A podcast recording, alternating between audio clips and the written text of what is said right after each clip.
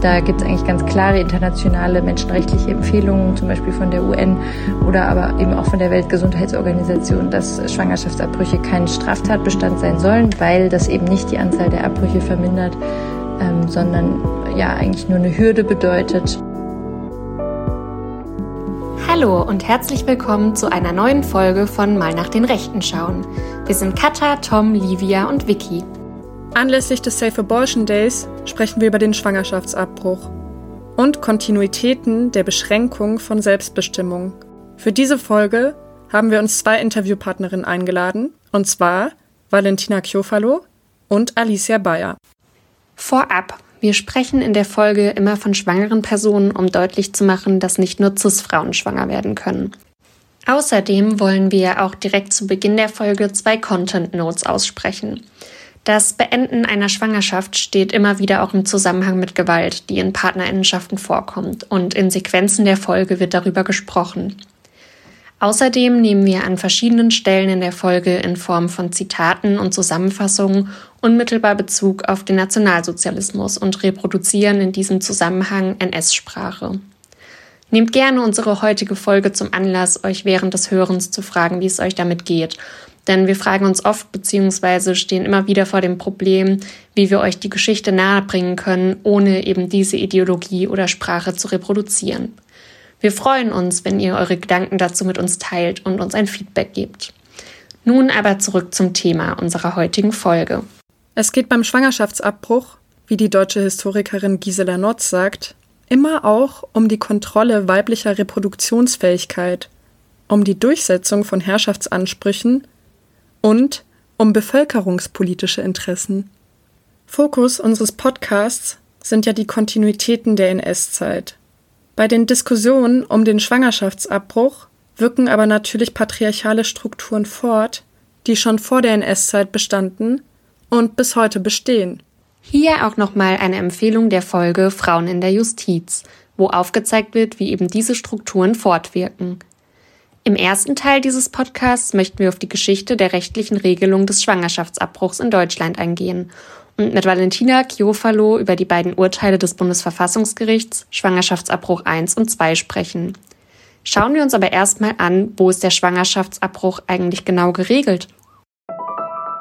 Im Strafgesetzbuch, und zwar in den Paragraphen 218 fortfolgende StGB im Abschnitt Straftaten gegen das Leben. Schwangerschaft nach Paragraph 218 ist bis heute rechtswidrig und nur unter bestimmten Voraussetzungen straffrei. Wie kam der Schwangerschaftsabbruch eigentlich ins Strafgesetzbuch? Kurz nach der Gründung des Deutschen Reiches 1871 wurde der Schwangerschaftsabbruch ins Reichsgesetzbuch in den Paragraphen 218 StGB geschrieben. Wer die Schwangerschaft beendet, konnte bis zu fünf Jahre ins Zuchthaus kommen. Bestraft werden konnten sowohl die Person, die schwanger war, als auch diejenige, die den Abbruch durchführte. Durch eine Reichsgerichtsentscheidung konnte dann bei einer medizinischen Indikation ein Schwangerschaftsabbruch straflos durchgeführt werden. Zu der medizinischen Indikation kommen wir später nochmal. Nur kurz. Medizinische Indikation bedeutet, dass bei Gefahr für die Gesundheit der gebärenden Person abgetrieben werden kann. Auch damals bildete sich schon Widerstand und unter dem Slogan Dein Bauch gehört dir wurde sich gegen die Regulierung ausgesprochen. Es kam immer wieder zu politischen Debatten und Reformvorschlägen. So auch nach dem Ersten Weltkrieg. Dabei wurde 1926 jedoch lediglich erreicht, dass 218 StGB nicht mehr die Haft in einem Zuchthaus androhte, sondern in einem Gefängnis. In der NS-Zeit wurden nach 1933 die vorsichtigen Reformen der Weimarer Zeit wieder abgeschafft und verschärft. Was waren die Gründe dafür? Sogenannt arische Frauen galten in den Zeiten des Nationalsozialismus als Hüterinnen der Rasse. Für sie waren Schwangerschaftsabbrüche verboten. Personen, die nicht dem rassenideologischen Weltbild der NS-Zeit entsprachen, wurden hingegen zwangssterilisiert. Über Zwangssterilisation wird es bald eine eigene Podcast-Folge von uns geben. Schwangerschaftsabbrüche wurden damit politisiert. Sie waren Ausdruck einer eugenischen und rassenideologischen Politik. Schwangerschaftsabbrüche galt es aus, Zitat, völkischem Interesse zu vermeiden. Geschützt werden sollte durch das Verbot des Schwangerschaftsabbruchs nicht das Leben des ungeborenen Kindes und nicht das Interesse der schwangeren Person, sondern allein die Volkskraft bzw. Lebenskraft des deutschen Volkes. Aus den Entwürfen für ein neues nationalsozialistisches Strafgesetzbuch von 1936 geht ebenfalls hervor, dass Schwangerschaftsabbrüche nicht mehr in dem Abschnitt der Tötungsdelikte geregelt werden sollten, sondern geplant war, diese in einen neuen Abschnitt unter der Überschrift Angriff auf Rasse und Erbgut aufzunehmen. Es wurde unterschieden zwischen lebenswertem und lebensunwertem bzw. Erbkrankenleben. Je nachdem, was als lebenswert oder lebensunwert erachtet wurde, wurde eine Selektion durchgeführt. Denn ein Schwangerschaftsabbruch konnte nach den Änderungen des Erbgesundheitsgesetzes von 1935 nur dann vorgenommen werden, wenn ein Embryo als lebensunwert erachtet wurde. Diese rassenideologischen Ideen kamen nicht erst während der NS-Zeit auf, sondern wurden auch schon vorher diskutiert. Bereits auf dem Deutschen Ärztetag im Jahr 1925, also acht Jahre vor Hitlers Machtergreifung, unter der Überschrift Bekämpfung der Abtreibungsseuche mit Zitat Verweis auf Verfall der deutschen Volkskraft durch bewusste Geburtenregelung. An diese menschenverachtenden Ideen und Diskussionen wurde dann in der NS-Zeit nahtlos angeknüpft. Dazu ein O-Ton vom NSDAP-Parteitag 1935. Ihr hört Gerhard Wagner, der das Amt für Volksgesundheit leitete. Geburtenrückgang in seinem Ausmaße ist bekannt. Zum Teil ist er durch bewusste Verhütung der Schwangerschaft zustande gekommen, zu einem anderen sehr erheblichen Teil, insbesondere in der Nachkriegszeit, durch Abtreibung, die insbesondere unter marxistischer Ära eine unerhörte Verbreitung gefunden haben. Wir in Deutschland kennen aus den Verurteilungen wegen Abtreibung jene, die nicht nur Träger der völkervernichtenden Idee der Abtreibung waren, sondern sie auch ausführten. In der Überzahl waren es auch bei uns bis 1933 Juden. 1933 wird 219a eingeführt, der die Werbung für den Schwangerschaftsabbruch verbat. Die Geschichte der Vorschrift reicht aber bis in die Weimarer Zeit zurück. So gab es schon 1919 einen ersten Entwurf. Vermeintlicher Sinn und Zweck der Vorschrift Verhinderung der Kommerzialisierung der Notlage einer Frau und auch Verkleinerung des Marktes für Schwangerschaftsabbrüche. Wie geht es nach 1945 weiter? Nach Kriegsende wird ein Schwangerschaftsabbruch wieder möglich gemacht, bei Gefahr für das Leben der gebärenden Person. Grundsätzlich bleibt der Schwangerschaftsabbruch aber nach 218 StGB strafbar. Nach der Teilung Deutschlands war die Rechtslage in der BRD und der DDR unterschiedlich.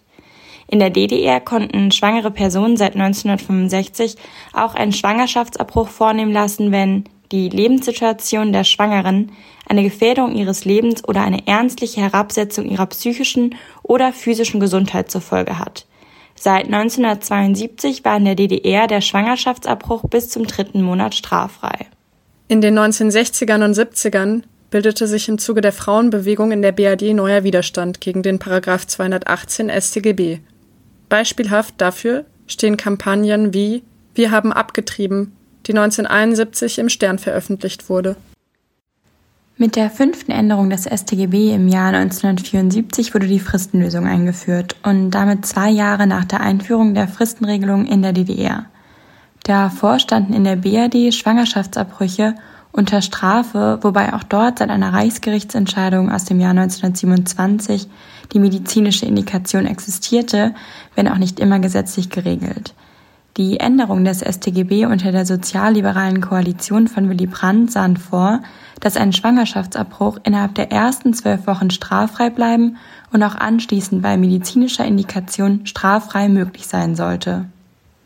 193 Abgeordnete aus CDU, CSU sowie fünf konservativen Landesregierungen legten gegen die Gesetzesreform einen Normkontrollantrag ein. Dazu ein O-Ton aus einer Bundestagsdebatte zur Neufassung von 218 StGB aus dem Jahr 1974 von Helga Wex, einer CDU-Politikerin und Mitglied des Bundestags. Der Schutz des Lebens und des ungeborenen Lebens gehörte bislang zu den Grundwerten und Grundüberzeugungen, die ein Ansporn für alle in diesem Hause vertretenen Parteien waren, diesen Staat auszubauen und aufzubauen um den Bürgern ein Leben ohne Furcht und ohne wirtschaftliche Not zu ermöglichen. Wenn diese Grundüberzeugungen mit der Änderung des Paragraphen 218 zum ersten Mal seit Bestehen der Bundesrepublik in die Gefahr geraten, durchlöchert zu werden, dann bedeutet dies eine Kapitulation vor der wichtigsten Aufgabe des Staates, die Schwächsten und Schwachen dieser Gesellschaft zu schützen. Ein Jahr später erklärte das Bundesverfassungsgericht die 1974 neu gefasste Regelung für unvereinbar mit dem Grundgesetz. In dieser Entscheidung entwickelt das höchste deutsche Gericht die Rechtsfigur der Schutzpflicht des Staates. Das Embryo, so das Gericht, müsste mit allen Mitteln vor der Frau gerettet werden. So heißt es im Urteil, der Lebensschutz der Leibesfrucht genießt grundsätzlich für die gesamte Dauer der Schwangerschaft Vorrang vor dem Selbstbestimmungsrecht der Schwangeren und darf nicht für eine bestimmte Frist in Frage gestellt werden. Der Staat muss grundsätzlich von einer Pflicht zur Austragung der Schwangerschaft ausgehen, ihren Abbruch also grundsätzlich als Unrecht ansehen. Was passierte nach der Entscheidung des Bundesverfassungsgerichts? Der Paragraph wurde 1976 um ein weiteres Mal reformiert und die sogenannte Indikationsregelung wurde eingeführt. Danach war ein Schwangerschaftsabbruch ein Straftatbestand. Von einer Strafverfolgung sollte allerdings abgesehen werden, wenn eine medizinische, embryopathische, kriminologische Indikation oder eine Notlagenindikation ärztlich attestiert wurde. Die Wiedervereinigung, genauer der Einigungsvertrag, verpflichtete das deutsche Parlament erneut zum Handeln. Wie bereits erwähnt, galt in der DDR bereits seit 1972 eine wesentlich progressivere gesetzliche Regelung als in der BRD. Trotz Einigungsvertrags blieb es aber erstmal bei unterschiedlichen Regelungen. 1992 beschloss der Bundestag parteiübergreifend erneut eine Änderung der Regelung zum Schwangerschaftsabbruch. In dieser Reform sollte eine kombinierte Fristen- und Beratungslösung aufgenommen werden, wonach ein selbstbestimmter Schwangerschaftsabbruch innerhalb der ersten zwölf und nach einer Pflichtberatung ausdrücklich nicht als rechtswidrig galt. Nach dem Gesetz sollten außerdem die Kosten nicht rechtswidriger Schwangerschaftsabbrüche von der Krankenkasse übernommen werden. Auch über diese Änderung musste das Bundesverfassungsgericht 1993 auf Antrag der bayerischen Staatsregierung sowie 247 Abgeordneter der CDU-CSU-Fraktion entscheiden. Doch auch diese Reform wurde vom Bundesverfassungsgericht als unvereinbar mit der Schutzpflicht des Staates gegenüber dem Embryo erklärt. Die neue Regelung würde den selbstbestimmten Schwangerschaftsabbruch rechtfertigen. Aufgrund der Schutzpflicht des Staates gegenüber dem Embryo müsse der Staat Schwangerschaftsabbrüche jedoch grundsätzlich verbieten. Das Gericht spricht auch in dieser Entscheidung von einer Austragungspflicht.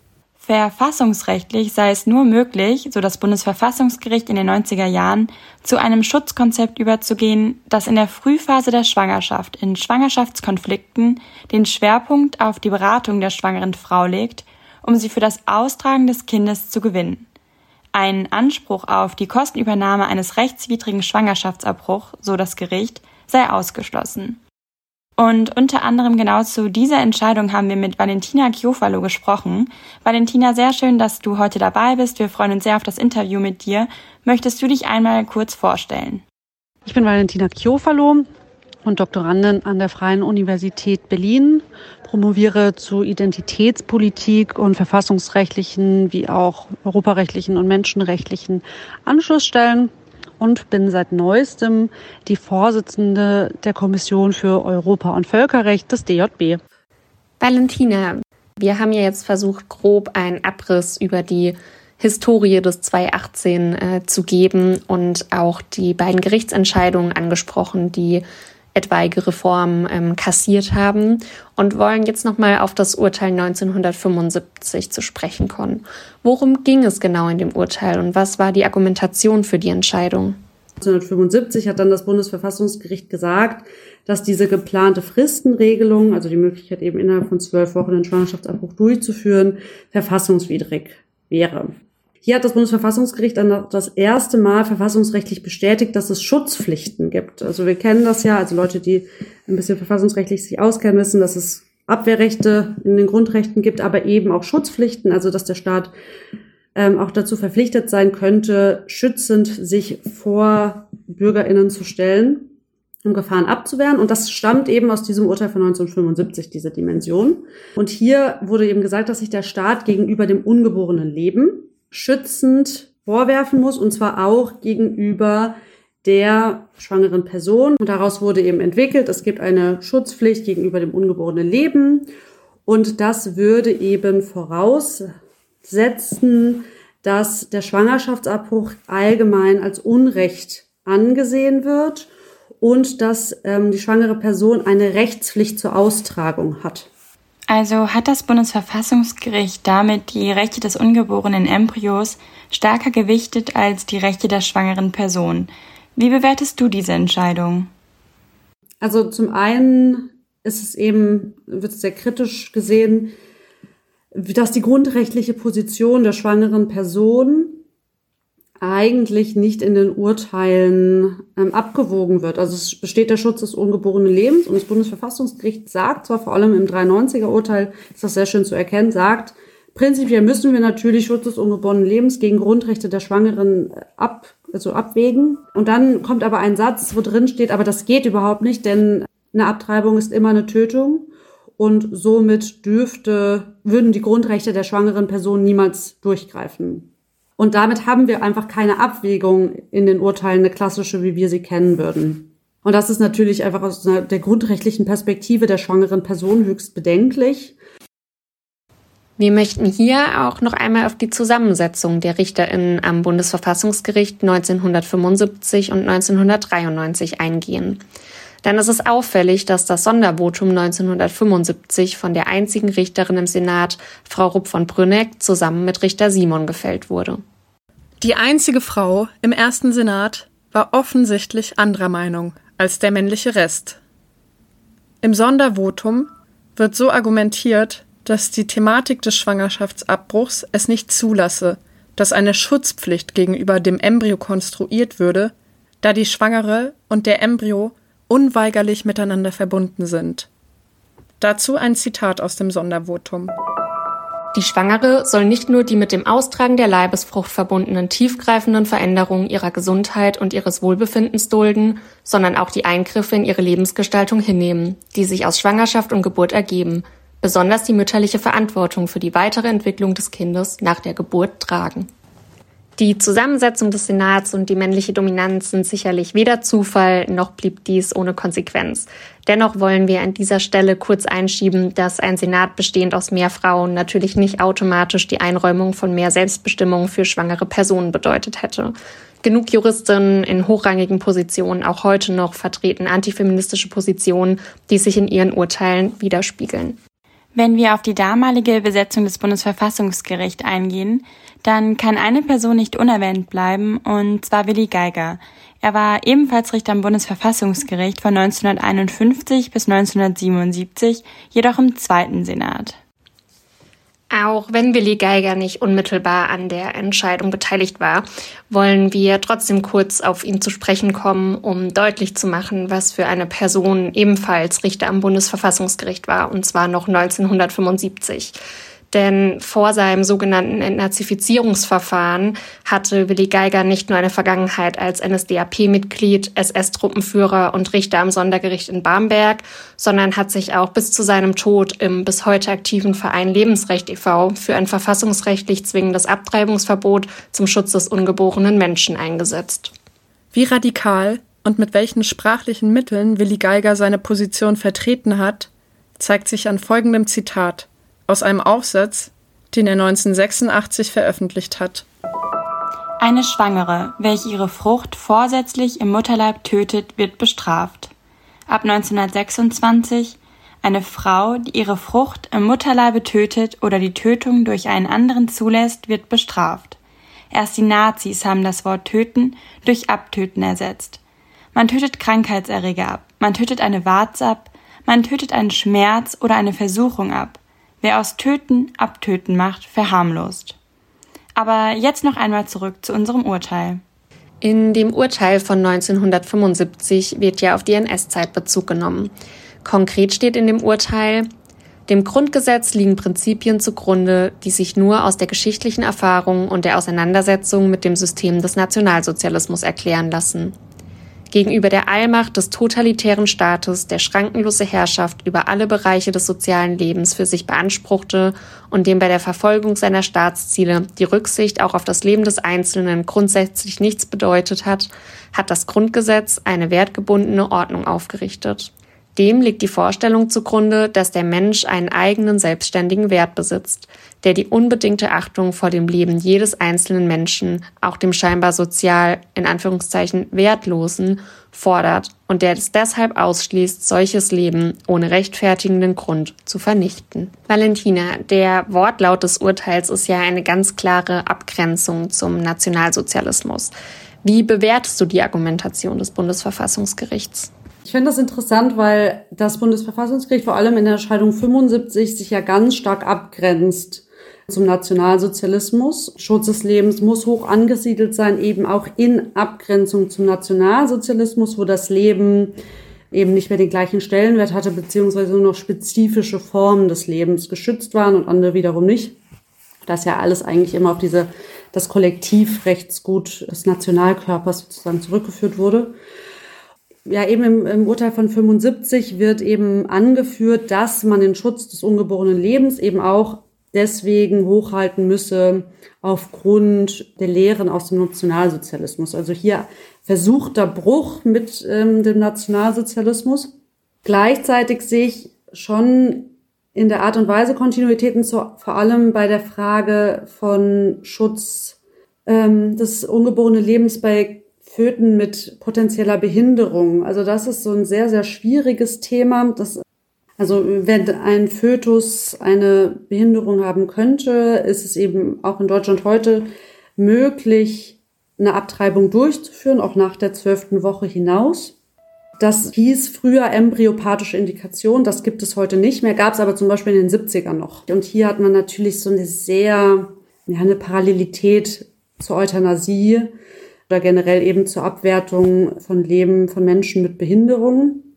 Also da, glaube ich, ist der Bruch offensichtlich nicht so gut vollzogen worden. Hierbei wollen wir direkt einen Punkt aufgreifen, den Valentina eben gerade im Interview schon erwähnt hat, die embryopathische Indikation. Danach war ein Schwangerschaftsabbruch nicht rechtswidrig, wenn eine schwangere Person eine Schwangerschaft beendete, wenn, kurz gesagt, eine Behinderung diagnostiziert wurde. Die Geburt eines Kindes mit Behinderung wurde als Zitat erhebliche künftige Beeinträchtigung des körperlichen und gesundheitlichen Gesundheitszustands der Mutter verstanden.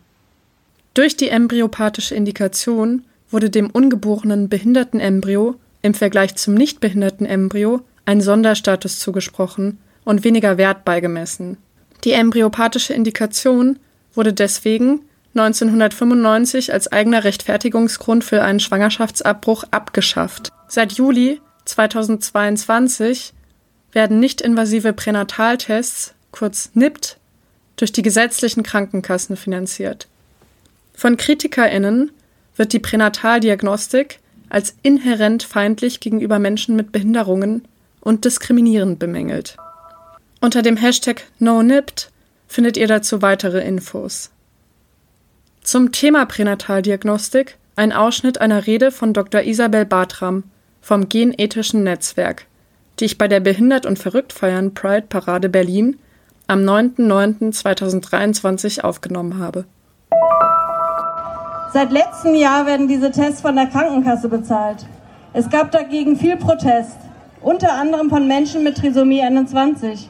Denn wenn die Krankenkasse die Tests bezahlt, heißt das, die Gesellschaft will, dass nach Föten mit Trisomie 21 gesucht wird. Alle Menschen sollten über ihren eigenen Körper bestimmen können und sich frei für oder gegen eine Abtreibung entscheiden können. Aber wie frei ist diese Entscheidung in einer behindertenfeindlichen Gesellschaft? In einer Gesellschaft, die es gut findet, schon vor der Geburt nach Behinderungen zu suchen. Seit gut einem Jahr findet trotz berechtigter Kritik also eine finanzielle Übernahme durch die Kassen für ganz spezifische Fälle im Rahmen der Pränataldiagnostik statt. Doch wie sieht sonst ganz konkret und aktuell der politische Umgang der Bundesregierung mit Schwangerschaftsabbrüchen aus? Dazu wollen wir einmal in den aktuellen Koalitionsvertrag schauen. Im Koalitionsvertrag 2021 bis 2025 kommt das Wort Schwangerschaftsabbruch genau achtmal vor. Schwangerschaftsabbrüche sollen laut Koalitionsvertrag Teil der medizinischen Aus- und Weiterbildung werden. Es soll zudem eine kostenfreie Möglichkeit der Schwangerschaftsabbrüche gestaltet werden und eine flächendeckende Versorgung in Deutschland sichergestellt werden. Außerdem soll eine Kommission zur reproduktiven Selbstbestimmung und Fortpflanzungsmedizin eingesetzt werden, die prüfen soll, inwiefern die Regulierung von Schwangerschaftsabbrüchen auch außerhalb des Strafgesetzbuches möglich ist. Diese Kommission wurde am 31.03. konstituiert und der Abschlussbericht der Kommission soll nächstes Jahr im März vorgelegt werden. Wichtig ist, das wollen wir an dieser Stelle nochmal kurz betonen, ist der genaue Wortlaut des Koalitionsvertrags. Der spricht nämlich lediglich davon, dass die Kommission mit der Prüfung befasst ist. Ob es letztlich auch zu einer Regulierung außerhalb des StGB kommt, bleibt damit also weiterhin offen. Und wie sieht die Rechtslage in Deutschland im internationalen Vergleich aus? Auch darüber haben wir mit Valentina gesprochen. Also ganz allgemein, wenn ich jetzt, ähm, wenn wir den Vergleich zu in Europa uns anschauen, es gibt etwas, das heißt Abortion Atlas, wo so ein Überblick erstellt wird über die ganzen Länder in Europa und wie gut oder schlecht ähm, da die Versorgungssituation und die rechtliche Regelung und so weiter also das wird so bewertet und gegenübergestellt mit so einem Punktesystem. Und hier scheidet Deutschland ähm, nicht unbedingt sonderlich gut ab. Also es ist so untere Hälfte. Und es gibt eben Länder wie zum Beispiel Schweden, Holland, England, die erstens eine deutlich längere Frist haben. Also da im Schnitt so 18. bis 24. Woche. Ähm, und zweitens auf das Strafrecht komplett verzichten. Und ich habe das Gefühl, in Deutschland herrscht dann immer so ein ähm, gewisser also so ein, so, so ein Gefühl von, das kann doch nicht sein, wie soll ich denn den Schwangerschaftsabbruch ohne das Strafrecht regeln? Das geht doch gar nicht.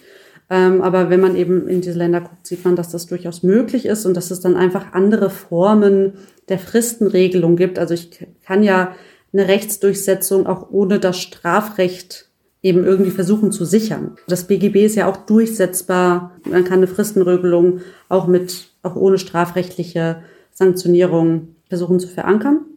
Und ich glaube, dass diese Länder das vor allem besser machen, ähm, also ähm, deutlich mehr Möglichkeiten zu schaffen, präventiv gegen ungewollt Schwangerschaft vorzugehen. Also hier wäre eine Möglichkeit einfach kostenlose Verhütungsmittel, dass ich eben nicht darauf angewiesen bin, ähm, ja eben zum Beispiel Kondome zu zahlen und wenn ich kein Geld habe, dann irgendwie unsicherere Verhütungsmethoden zu wählen. Also das kann einfach ein Weg sein. Im letzten Teil unserer Folge möchten wir gemeinsam mit Valentina Kiofalo und Alicia Bayer von Dr. for Choice auf die Frage eingehen, was sich an der Regelung des Schwangerschaftsabbruchs ändern muss und wie eine Alternative zur strafrechtlichen Regelung aussehen könnte.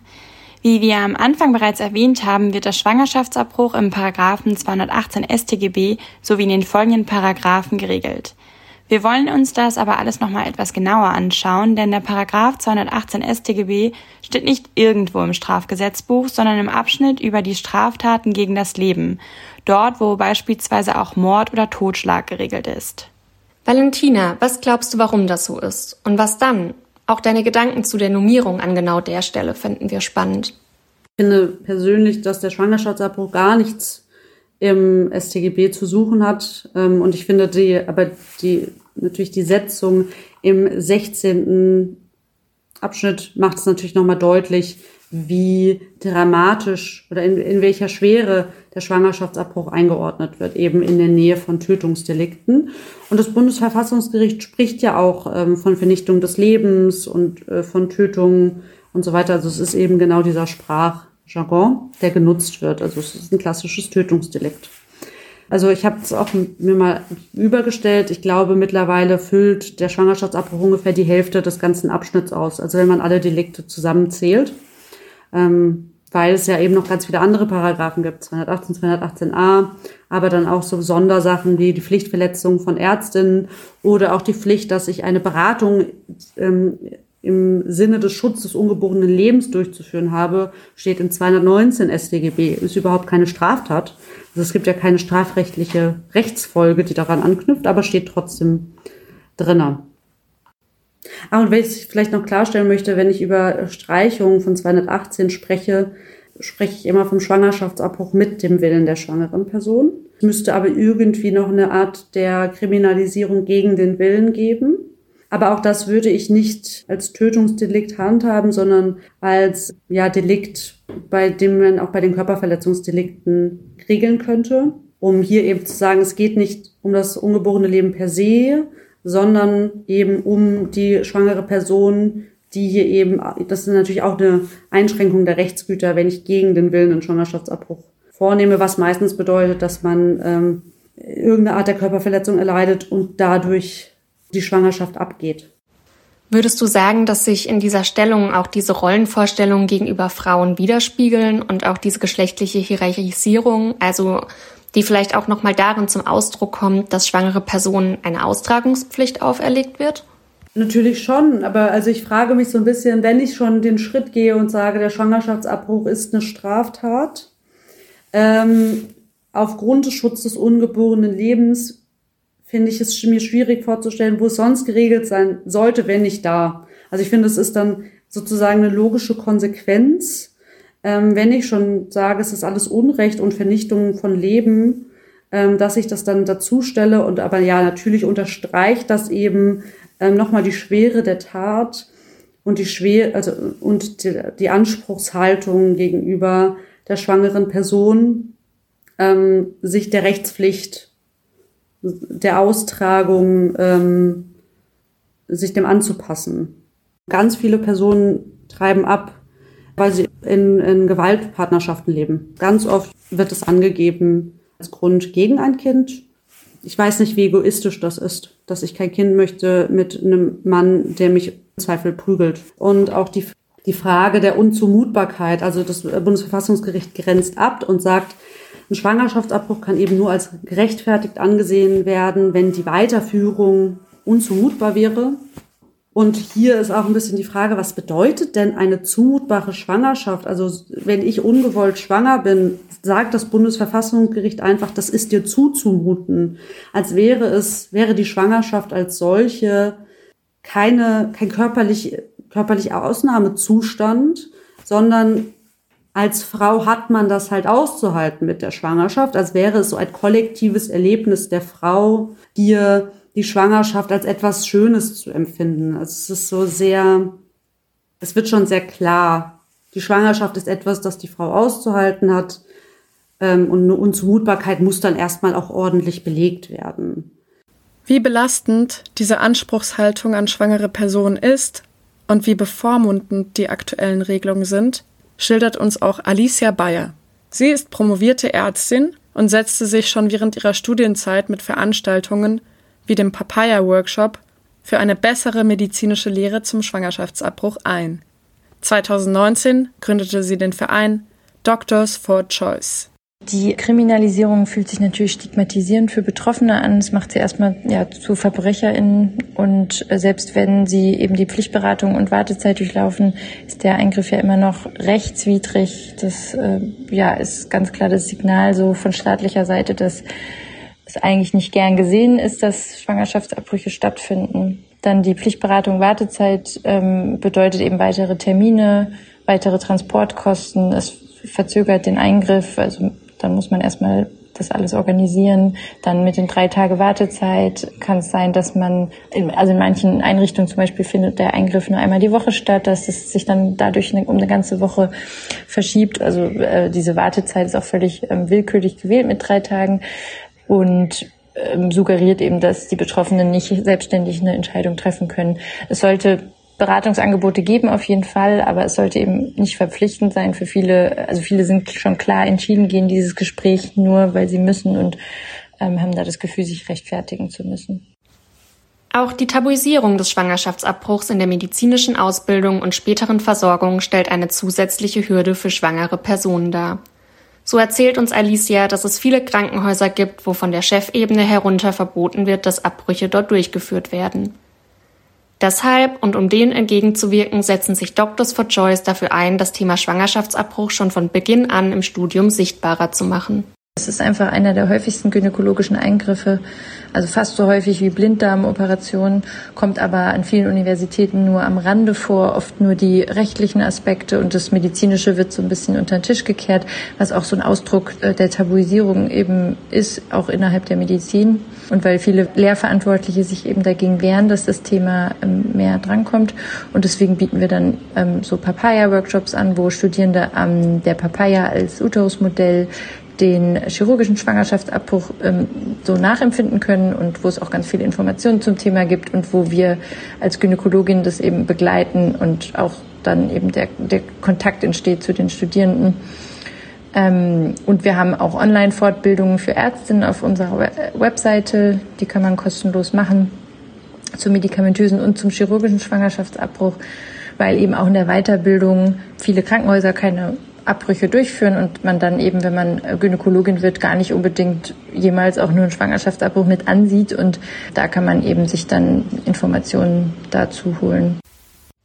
Woran liegt es deiner Meinung nach, Valentina, dass der Paragraph 219a mittlerweile abgeschafft wurde und der Schwangerschaftsabbruch selbst unter dem Paragraphen 218 StGB immer noch im Strafgesetzbuch geregelt ist? Was Frauen und schwangeren Personen aufgebürdet wird und was als legitim erachtet wird im Bereich des Schwangerschaftsabbruchs, das ist schon sehr bedenklich. Und ich glaube, da ist auch eben der große Unterschied zwischen 218 und 219a. Der Adressat von 219a waren Ärztinnen. Und Ärztinnen sehe ich gesellschaftlich anders als eine schwangere Person. Und Hauptadressat von 218 aus Sicht, aus gesellschaftlicher Perspektive ist eben die schwangere Person. Und da kann ich eben erwarten, dass sie, ähm, wenn sie schon Schwangerschaftsabbruch durchzuführen hat, dass sie dann vielleicht auch ein bisschen länger fährt. Oder dass sie dann halt auch zu einer verpflichtenden Beratung geht und dann sich halt auch drei Tage mal mit ihrer Entscheidung auseinandersetzt. Also ich glaube, das sind einfach alles so Annahmen, die einfach ganz stark in uns verwurzelt sind und die ich auch erstmal challengen musste. Also ich will gar nicht so tun, als hätte ich diese Gedanken nicht auch schon gehabt. Auch wir sind in der Gesellschaft groß geworden, in der wir groß geworden sind. Und ich musste das auch erstmal hinterfragen. Warum gehe ich dann eigentlich davon aus, dass es absolut selbstverständlich ist, dass ich zu so einer Zwangsberatung gehen soll? Warum finde ich das denn eigentlich nicht absolut empörend? Ja, weil ich halt auch in der Gesellschaft groß geworden bin, in der halt von schwangeren Personen eine gewisse, ja, eine, so eine Reflexion, also ich muss erstmal beweisen, dass ich reflektieren kann. Und es wird nicht erstmal schon grundsätzlich vorausgesetzt. Das glaube ich, einfach mit sehr vielen Grundannahmen, die in uns allen drinstecken, verwoben. Du hast ja selbst gerade die Schwierigkeit des Schwangerschaftsabbruchs, also der Regelung im Strafgesetzbuch genannt. Hast du denn einen Vorschlag für eine verfassungsrechtlich zulässige Neugestaltung, die eben auch die Selbstbestimmung der schwangeren Person ausreichend beachtet? Der DJB hat ja jetzt gerade ein Positionspapier herausgebracht zur Neuregelung von 218. An dem habe ich ähm, auch mit ganz vielen anderen sehr, sehr klugen Frauen zusammengearbeitet. Deswegen äh, möchte ich da nochmal betonen, dass das, glaube ich, eine sehr gute ähm, verfassungsrechtliche Bewertung äh, unter ähm, Bezugnahme der Selbstbestimmung der schwangeren Person und reproduktiven Rechten ist. Und hier kommt der DJB zum Ergebnis, dass eine Streichung von 218 möglich ist und aber wahrscheinlich ähm, eine Art der Fristenregelung trotzdem notwendig ist zum Schutz des ungeborenen Lebens. Und hier würde man dann aber diese Fristenregelung erstens ausweiten, ähm, also sagen, dass man würde das an die Lebensfähigkeit des Fötus knüpfen und die Lebensfähigkeit beginnt ungefähr in der 22. bis 25. Schwangerschaftswoche. Und diese Frist könnte man dann aber absichern eben zum Beispiel durch berufsrechtliche Konsequenzen. Also dass man sagt, wenn der Schwangerschaftsabbruch entgegen der Regelung vorgenommen wird, also ein Arzt, eine Ärztin den Schwangerschaftsabbruch in der 26. Woche oder 28. Woche durchführt, dass dann es berufsrechtliche Konsequenzen für die ÄrztInnen geben kann. Weil was ähm, dem DJB wichtig war, ist, dass die Sanktionierung niemals die schwangere Person treffen darf. Weil hier wird eben immer die körperlichste Sphäre der schwangeren Person betroffen. Es geht immer um den Körper der schwangeren Person, um die eigene Selbstbestimmung. Und hier dürfen andere unter Umständen eben sanktioniert werden, wenn man dann einen Schwangerschaftsabbruch entgegen der gesetzlichen Regelung durchführt. aber der schwangeren Person darf das eben selbst nie aufgebürdet werden. Was aber auch immer noch mitbedacht werden muss, was ich auch vorhin schon angesprochen habe, das muss immer eingebettet werden in ganz viele unterschiedliche gleichstellungspolitischen äh, Maßnahmen. Also das ist, es geht eigentlich nicht einfach allgemein nur 218 zu streichen und dann irgendwo an anderen Stelle was einzeln zu regeln, sondern eigentlich müsste es eine Art Selbstbestimmungsgesetz geben oder ein reproduktive Rechtegesetz, wo eben auch klar gemacht wird, der Schutz des ungeborenen Lebens kann über andere Wege gesichert werden. Also das ist zumindest meine, meine eigene Meinung dazu, dass es eben eingebettet sein muss in ein Regelungsregime.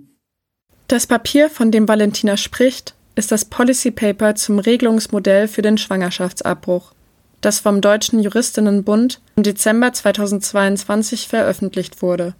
Zentral darin ist die Forderung einer Regelung außerhalb des Strafrechts. Neben der Sicherstellung des Rechts auf Beratung statt einer Beratungspflicht wird darin auch der Schwangerschaftsabbruch als Leistung der gesetzlichen Krankenversicherung gefordert. Außerdem wird vorgeschlagen, die Durchsetzung des Sicherstellungsauftrags der Länder und die Aufnahme von Schwangerschaftsabbrüchen in die Bedarfsplanung einzuführen. Krankenhäuser sollen kein kooperatives Verweigerungsrecht mehr haben und Schwangerschaftsabbruch soll Bestandteil der medizinischen Aus- und Weiterbildung werden.